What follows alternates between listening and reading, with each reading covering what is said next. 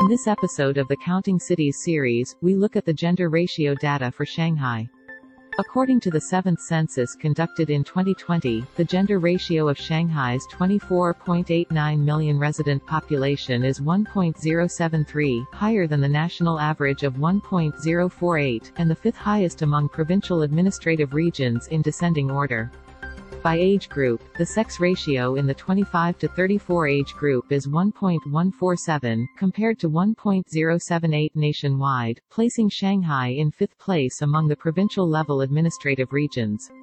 It is also interesting to note that the gender ratio of the resident population in Shanghai is 1.231 in the 15 to 19 age group, with nearly a quarter more males than females in this age group, compared to 1.161 nationwide, indicating a more serious gender imbalance among those born between 2001 and 2005.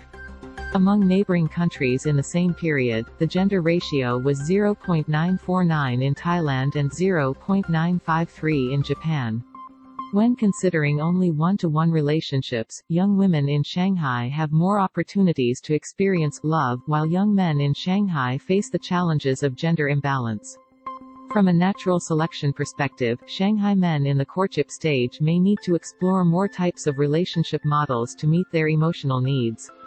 With the backdrop of the state encouraging childbirth, it may be possible to see more different forms of relationship models emerge in the future, such as long-distance relationships, cross-border relationships, or rediscovering oneself and joining the rainbow community.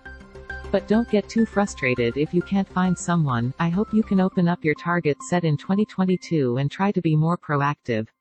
On the other hand, because of the objective gender imbalance, you have one more legitimate reason than women to stay single.